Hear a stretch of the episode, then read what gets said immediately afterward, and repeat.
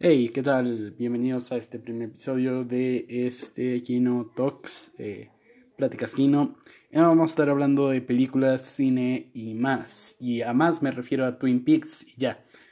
Pero bueno, el día de hoy vamos a empezar este podcast hablando de Martin Scorsese, el famoso director italoamericano que ha hecho clásicos del cine como Taxi Driver y Goodfellas.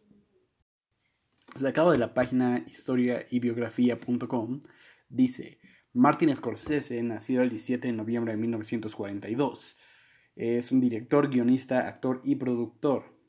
Actor no diría tanto, tiene algunos cameos, pero sí tiene una aparición muy importante en su película Taxi Driver, de la cual hablaremos más al rato. Nació en Flushing, Nueva York, en los Estados Unidos. Sus padres, Charles Scorsese y Catherine Capa, eran una pareja trabajadora y entregada a la religión católica. Sus padres fueron muy sobreprotectores debido a la enfermedad de Martin, asma. Debido a este padecimiento no pudo practicar deportes ni hacer grandes esfuerzos. Por ello, la relación con los demás niños eh, fue muy compleja. Martin decidió dedicar su tiempo libre a ver cine, especialmente películas de, de cowboys muy populares en aquel periodo.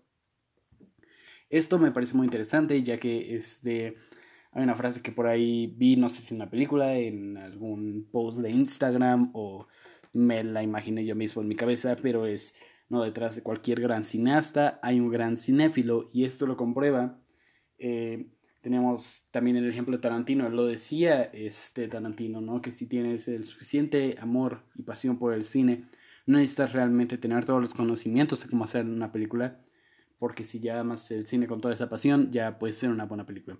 Pero ahora no estamos hablando de Tarantino, estamos hablando de Scorsese. Y también me parece muy interesante que eh, eh, aquí eh, especifica que lo que le gustaba eran las películas de cowboys, ¿no? Los westerns que eran tan populares justamente en ese tiempo de los 50, 60, ¿no? ¿Y por qué me parece interesante esto? Es porque si ves películas como Goodfellas, esa última, eh, eh, penúltima escena en donde vemos al eh, personaje Joe Pesci disparar a la pantalla tres veces directamente, es una completa referencia a una vieja película de, de, western, que ahorita se me va el nombre, pero sí vemos esa eh, inspiración, influencia que tuvo el cine que veían esas, esa temprana edad a su, a su trabajo, que eh, es asimismo algo muy inspirador para muchos este, aspirantes a cineastas y a muchos cineastas de la actualidad. La obra de Martin Scorsese es muy bien conocida a través de cinéfilos y cineastas que lo aspiran bastante pues él eh, da su visión oscura y sangrienta de la cultura americana a través de varias películas. A veces tiene algunas películas muy íntimas, pero algo que destaca mucho de su cine es que toda es em, su excelente dirección que ramificaciones. Porque siento que en muchas direcciones de muchas películas, este, y esto va de hecho a la mayoría del cine actual, eh, no se siente que haya el trabajo de un director. No que la película sea desordenada, pero se siente sin algún tipo de dirección especial o algún estilo. Eh, en este podcast me voy a estar enfocando mayormente en trabajos directores eh, o como ahorita vamos a estar hablando de varios directores que me parecen fascinantes. Con Marty lo que creo que lo hace especial es que si bien tiene una película llamada Hugo, ¿no? una película que en sí es una carta de amor al cine y que la hizo porque su nieta le presentó el libro de la película, en la que la película se basa, pues. Eh, Marty eh, no necesitaba hacer una película sobre el cine para demostrar que ama el cine. Tampoco lo necesitas conocer o ver alguna entrevista en donde se ve que claramente es un cinéfilo de corazón. Si ves películas como Los Infiltrados o incluso algunos clásicos como Goodfellas o Taxi Driver, ves lo mucho que ama hacer películas eso creo que es algo muy inspirador ya, ya de por sí. Porque como dije, lo, tiene tanta pasión por, por, el arte del cine y lo hace con tanta pasión que se siente, ¿no? Entonces eh, hay películas como El Aviador, que no es la mejor de Marty, justo por eso que siento que todas esas películas él pone algo de sí mismo y en El Aviador eso no es eh, algo que se sienta mucho como en otras películas de él. Aún así El Aviador es una película que recomiendo bastante. Creo que eh, es, alguien que, pues, como he dicho ya, eh, se nota su, su pasión y amor por el cine. Entonces me parece muy interesante que hace unos meses decidió este, dar su opinión controversial sobre las películas de Marvel, aunque eh, claro que lo amplía al género de superhéroes que actualmente es tan popular entre la audiencia general de cine, al decir que eso de ahí no es cine, y a eso vamos a hablar ahorita mismo. Tenemos aquí el artículo que escribió Martin Scorsese para el New York Times, en donde aclara eh, toda la situación de cuando dijo que las películas de Marvel no son cine. Entonces el título del artículo es Martin Scorsese. I said Marvel movies aren't cinema, let me explain. Él empieza diciendo que el cine es una forma artística en donde nos trae lo inesperado. Eh, lo cual creo que es muy cierto y en una semana estaremos hablando seguro, seguramente la próxima semana de David Lynch, que todas sus películas son inesperadas, todas sus películas pasan cosas que nunca te esperarías en tus propios sueños. Eh, continúa diciendo, en películas de superhéroes nada está en riesgo, eh, dice el director. Me parece muy interesante que mucha gente lo está odiando, lo está odiando en, el tiempo en que dijo esto de Marvel, justamente porque lo especificó de Marvel, pero aquí habla de las películas de superhéroes en general. Entonces siento que hay algunas muy ambiciosas que definitivamente funcionan más como lo sería la trilogía de, Batman de Nolan o recientemente Joker, la cual puede que te haya gustado o no, pero vamos, tenía más ambición y, de hecho Joker es un propio homenaje al cine de Scorsese. Eh, si te gustó Joker, tienes que ver Taxi Driver, tienes que ver The King of Comedy, tienes que ver eh, After Hours. Eh, porque After Hours es una comedia, es de las pocas comedias, creo, realmente comedia, comedia que es muy divertida de ver de Martin Scorsese. Y ahí la cinematografía de After Hours es bastante familiar a la de Joker. After Hours creo que es una de las películas más infravaloradas de Marty. No mucha gente la ha visto y la recomiendo bastante.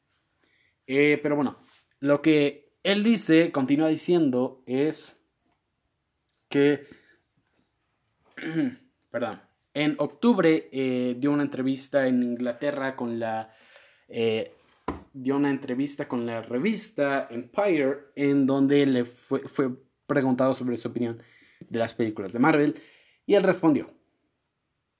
Él dijo que trató de ver algunas y que simplemente no fueron para él, lo cual nuevamente me parece un punto a destacar porque este, creo que es necesario eh, entender que hay gente que dice como eh, que su punto contra Marty es, ah, yo las disfruto y yo no disfruté The Irishman, es muy larga, que por cierto no lo es. The Irishman no es larga. Este, solo dura tres horas y media, no es larga. Este, eh, dice, este, eh, yo traté de ver The Irishman, es muy larga, no es para mí. Y, y aquí Marty dice, no son para mí, no que no sean para ti, no son para mí, ¿no? Y dice, para mí se me hacen más cercanas a a lo que vendría siendo un parque de diversiones como, pues, como Six Flags, ¿no? Para poner un ejemplo. De nuevo, creo que me parece muy interesante que él está destacando para mí, para mí, que es su opinión, pero al ver el Directors Roundtable de este año, que hace todos los años Hollywood Reporter, en donde reúne a algunos directores destacados del año, vemos que Marty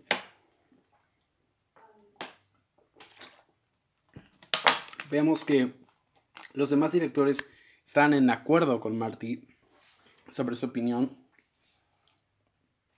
Y eh, bajo esto, yo antes, este, mi opinión inicial sobre esto era justamente, pues todo es cine, ¿no? Todo lo que puedas ver en el cine es cine. Todo lo que puedas ver en Netflix que sea una película es cine. Creo que eso ha cambiado bastante por ver Twin Peaks, del cual hablaremos después. Este, después me refiero a unas semanas. Este, y, pero también ha cambiado con, eh, al ver este Directors Roundtable, el mediador de, del, de la, este, es que no sé cómo se dice en español, de la Roundtable, pues le, les preguntó, Y, y le dijo a Greta Gerwig, ¿no? A ella le preguntó, eh, bueno, ¿para ti qué es cine? ¿Cómo identificas qué es cine? Y Greta lo dice perfectamente. Bueno, ves una película y sabes que esto es cine, sabes que se hizo con una cierta pasión al cine. Y eso es muy cierto. También es cierto que, eh, como lo acaba de decir Martin, ¿no? Lo dice al inicio del artículo, es una eh, forma artística, ¿no? Y algo que me gusta en todo caso es dividir películas en dos secciones, una siendo arte y otra entretenimiento.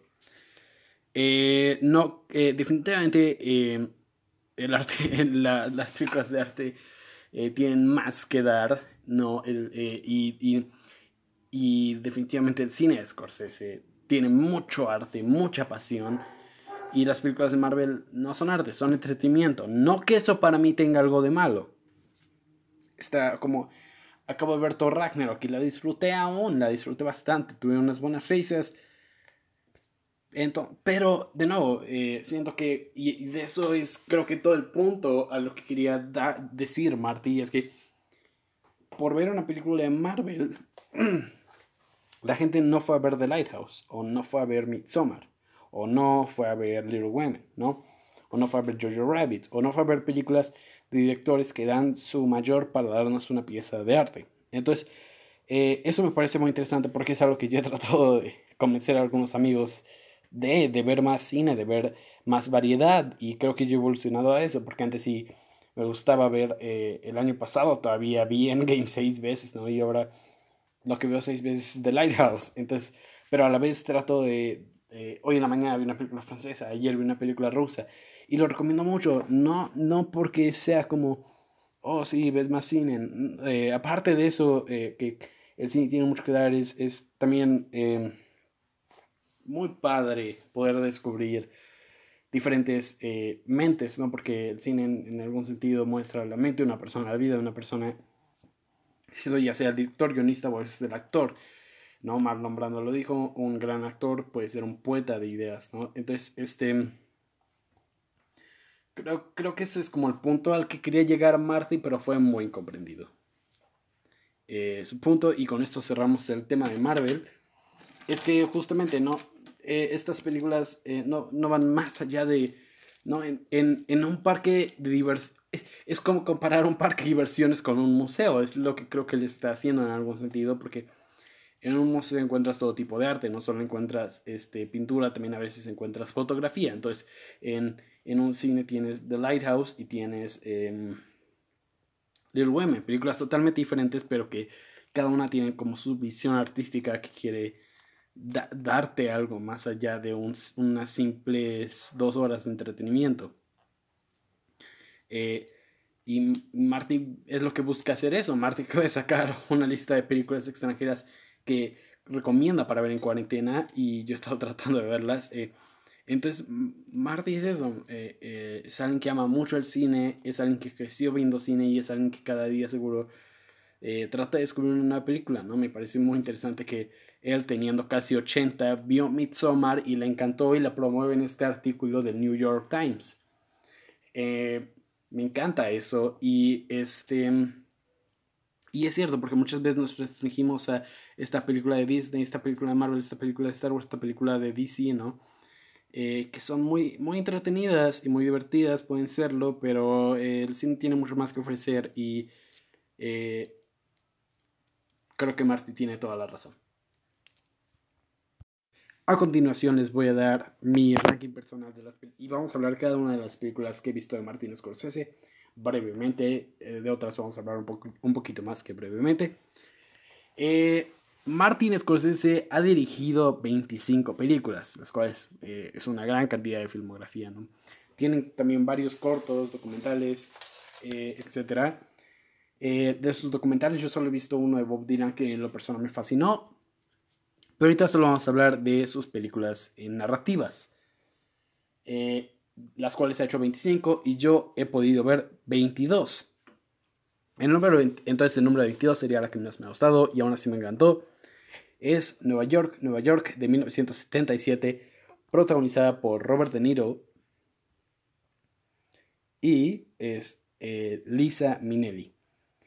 Eh, la película se trata de un saxofonista egocéntrico eh, y una joven cantante que se conocen en un día de los veteranos, ¿no? como dicen ahí en Estados Unidos, y se embarcan en un extraño y con sus bajas y altas, en un romance, no es una historia romántica eh, esta es una película que disfruté bastante, pero realmente no me, eh, no me transmitió mucho. Me parece muy interesante que esta película salió un año después de Taxi Driver, por el sentido de que en efecto siente como una película donde Marty y Robert De Niro querían hacer algo más tranquilo después de toda la controversia que causó Taxi Driver.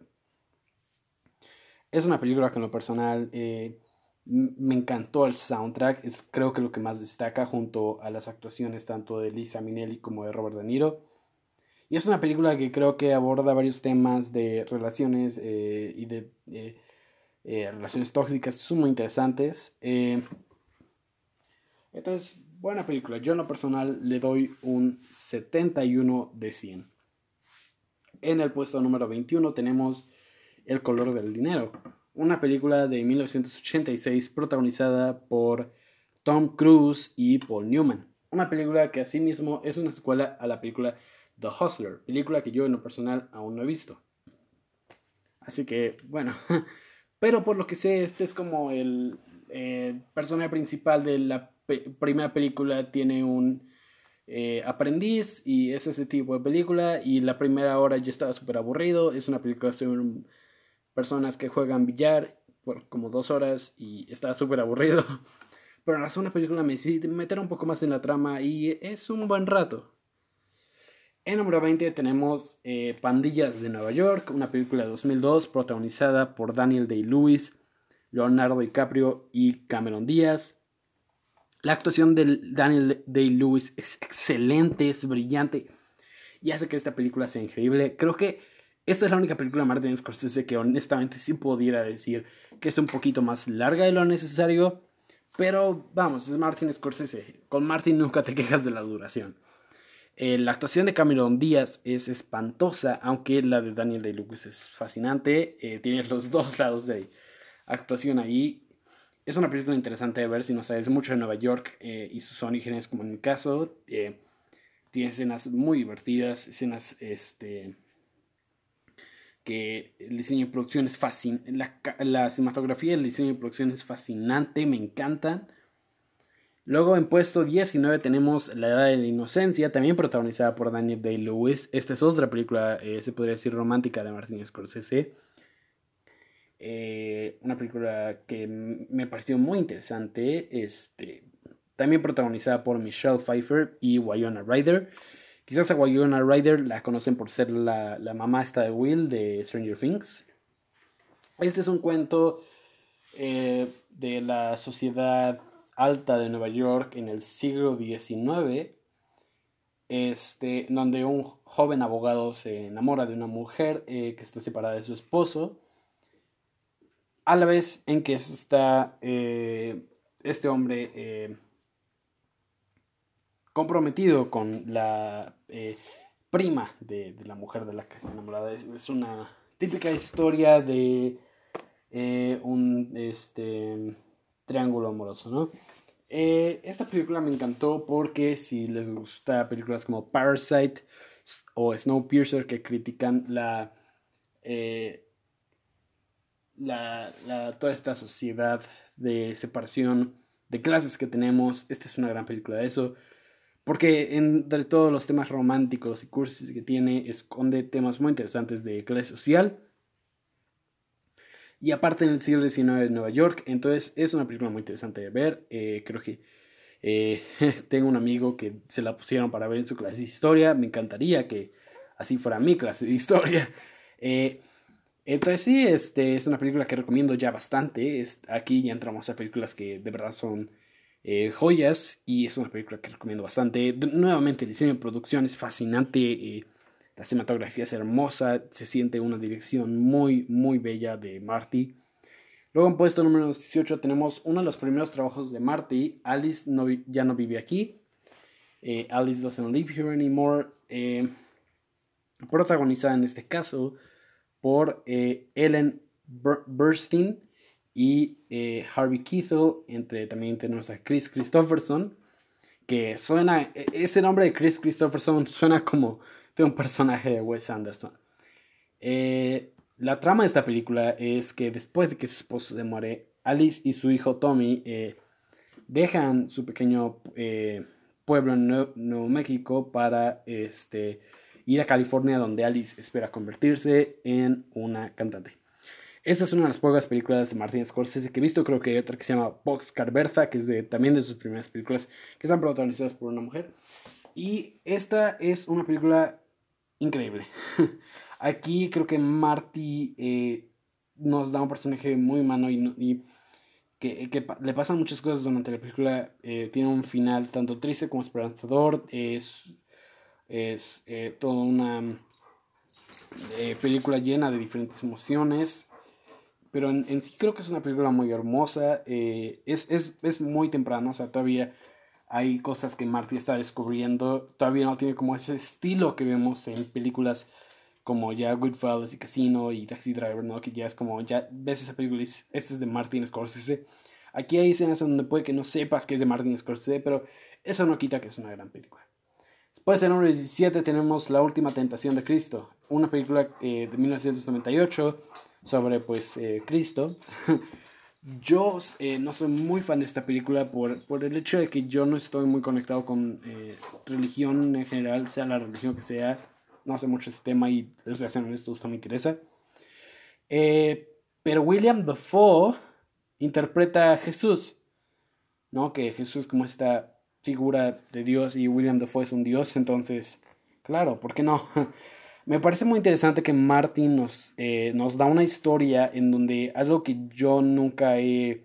Una de las razones de por qué yo no estoy muy interesado en todos estos temas de la religión católica y cristiana es que siento en lo personal que todas estas figuras como Jesús son idolatradas como si no tuvieran ningún tipo de efectos, ¿no? Y Martin nos da una historia en donde se nos presenta un Jesús con eh, motivaciones humanas y que quiere vivir su vida en algún punto y que se siente muy realista, que también funciona con la gran actuación de William Dafoe, que yo siento es uno de los mejores actores eh, actualmente que tenemos, ¿no? En número 16 tenemos Hugo, una película muy bonita y la primera película de Martin Scorsese que vi en mi vida y también la primera que vi en cines. Una gran película, es hermosa. ¿Qué más puedo decir al respecto? Eh, hace mucho que no la veo, entonces la tendré que volver a ver pronto pero me acuerdo perfectamente que amaba todos los aspectos de Georges Méliès y años después tomé un curso en donde me enseñaron mucho sobre Georges Méliès, en un curso de cine, y logré apreciar más la película de Hugo. esta es una de las películas más recientes de, de Scorsese, salió en el 2011. En puesto número 15 tenemos Cape Fear, El Cabo del Miedo, una película de 1991 protagonizada por Robert De Niro, en donde le hace como este psicópata, es o sea, también Taxi Driver es como un psicópata, pero un psicópata, digamos, más tranquilo, ¿no? Aquí es un loco, un maniático, un asesino y es... es yo la considero una película de terror, de suspenso, no sabes qué va, no sabes qué va a pasar, es, es una gran película, es... Eh, no me, no me sorprendería si los hermanos Safik, eh, directores de Good Time Young Uncut James,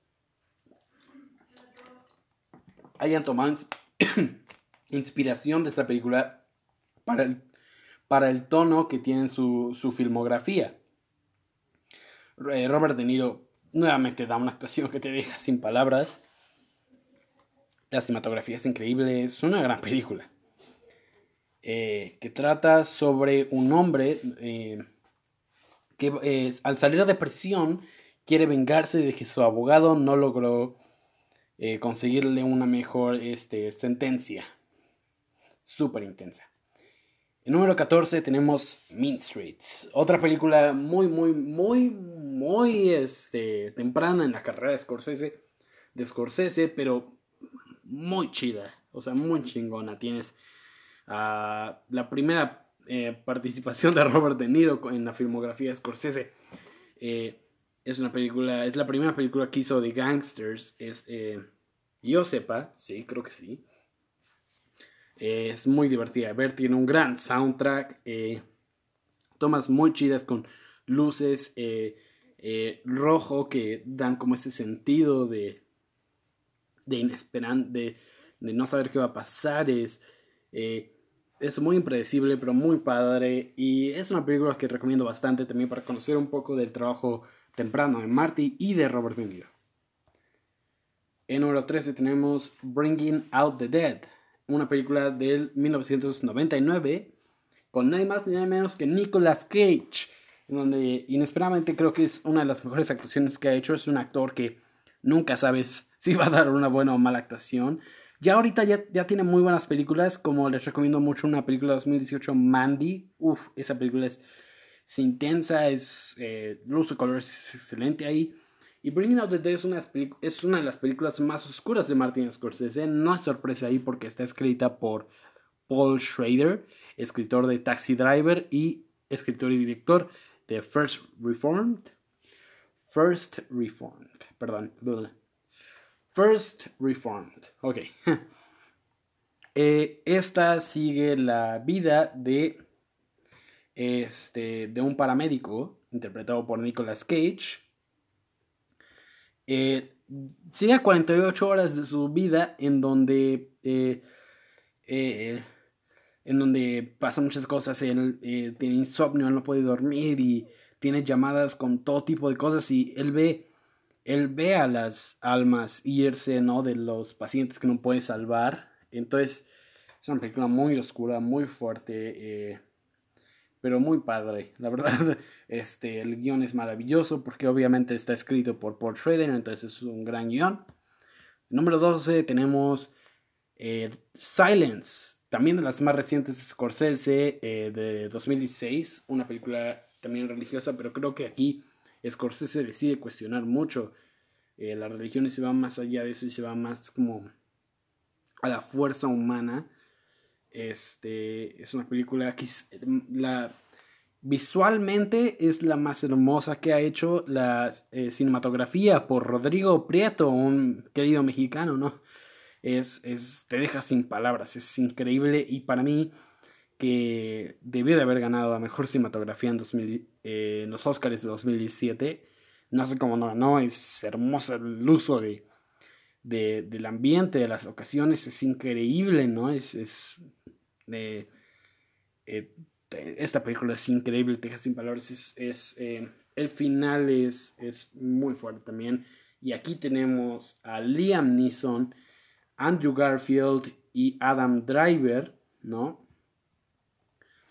que el personaje de Liam Neeson es un padre que desapareció hace unos años y entonces el personaje de Andrew Garfield y Adam Driver van a seguirlo a Japón en donde pues se encuentran con dificultades porque en esa época en la que está pasada la película los japoneses eh, el gobierno de allá estaba muy en contra de de el dios cristiano y ellos vinieron a dar como sus creencias y pues eh, pasan varias cosas. Esta es muy interesante de ver, eh, eh, es también hermosa de ver, pero tiene sus escenas ¿no?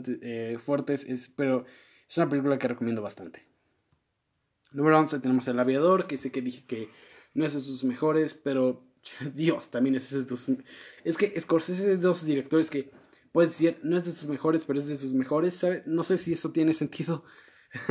Pero el aviador es súper divertido, eh, divertida y es súper loca. Y trata, eh, tenemos a Leonardo DiCaprio eh, como el este, director y aviador, Howard Hughes.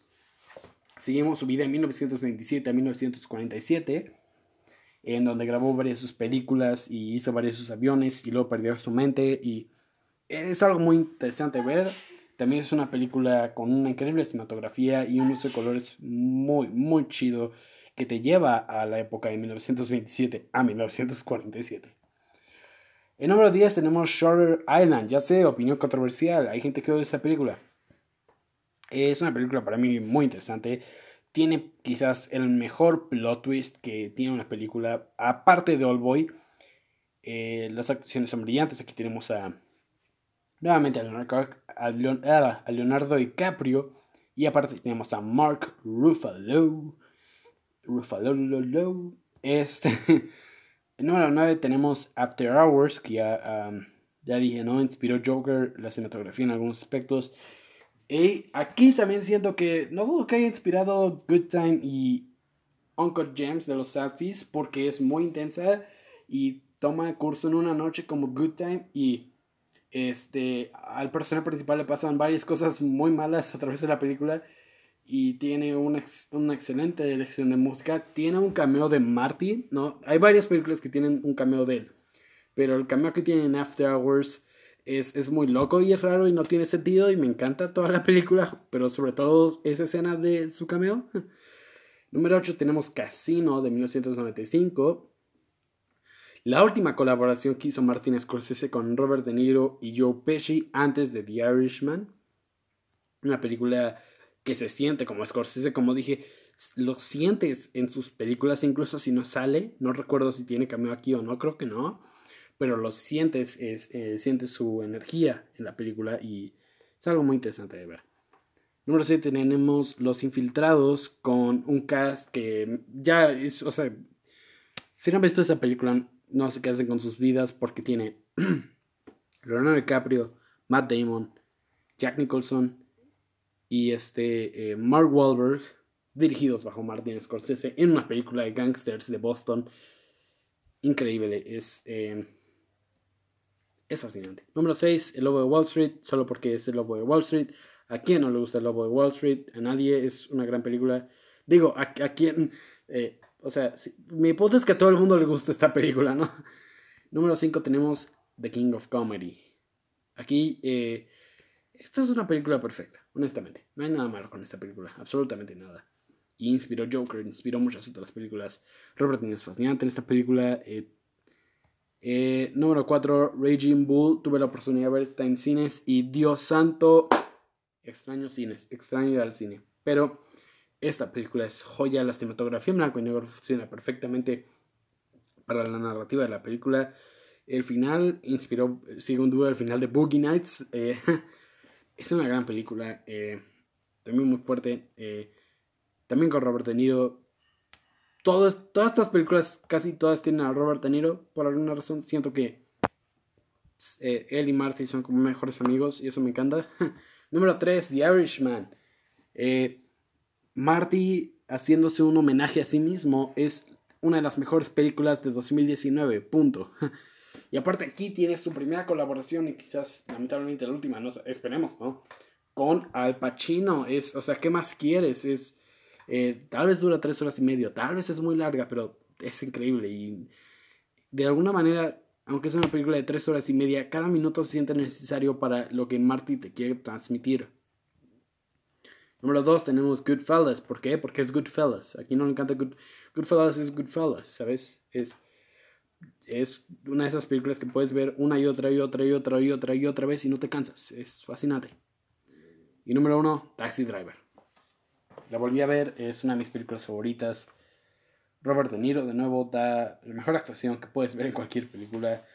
Eh, la cinematografía es hermosa, el mensaje es poderoso y esas películas que cuando acaban solo estás como de, wow.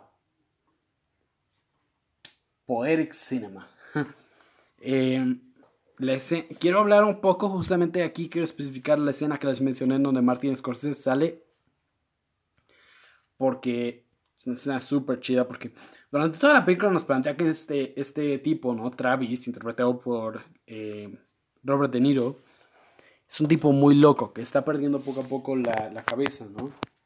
Entonces llega, él está trabajando, llega este hombre, que es Martin Scorsese, interpreta a un hombre que ha sido engañado por su esposa, eh, por un negro, y ahora quiere matar tanto al negro como a la esposa, ¿no? Entonces, y lo ves, y la actuación de Marty aparte es súper chingona, porque está él como muy loco y te transmite esto de que por toda la película, y también después de esa escena, también por toda la película, Travis se nos presenta como un tipo que no tiene esperanza. Pero de alguna manera, después de esa escena, te das cuenta que hay gente peor que Travis. Y es muy. Toda la película es muy fuerte. Por escena en lo particular me, me llega bastante a impactar. Eh, pero si no ves Taxi Driver, es una gran película que. Si Joker es una piscina, Taxi Driver es todo un océano. Y eso es Martin Scorsese. Es un director que ha influido bastante. Es un director que esperemos nos traiga muchas más películas y nos dé mucho más de qué hablar. Gracias por ver este primer episodio de Kino. Nos vemos la próxima semana para hablar un poquito más de cine y también les traeré recomendaciones de películas para ver en lo que queda esta horrible y aburrida cuarentena. Eh, cuídense, no salgan de sus casas, lávense las manos si tienen que salir y este si tienen alguna eh, opinión de cine me la pueden mandar a través de eh, WhatsApp y la podemos poner en este podcast en los siguientes episodios por venir. Gracias y que tengan un muy buen día.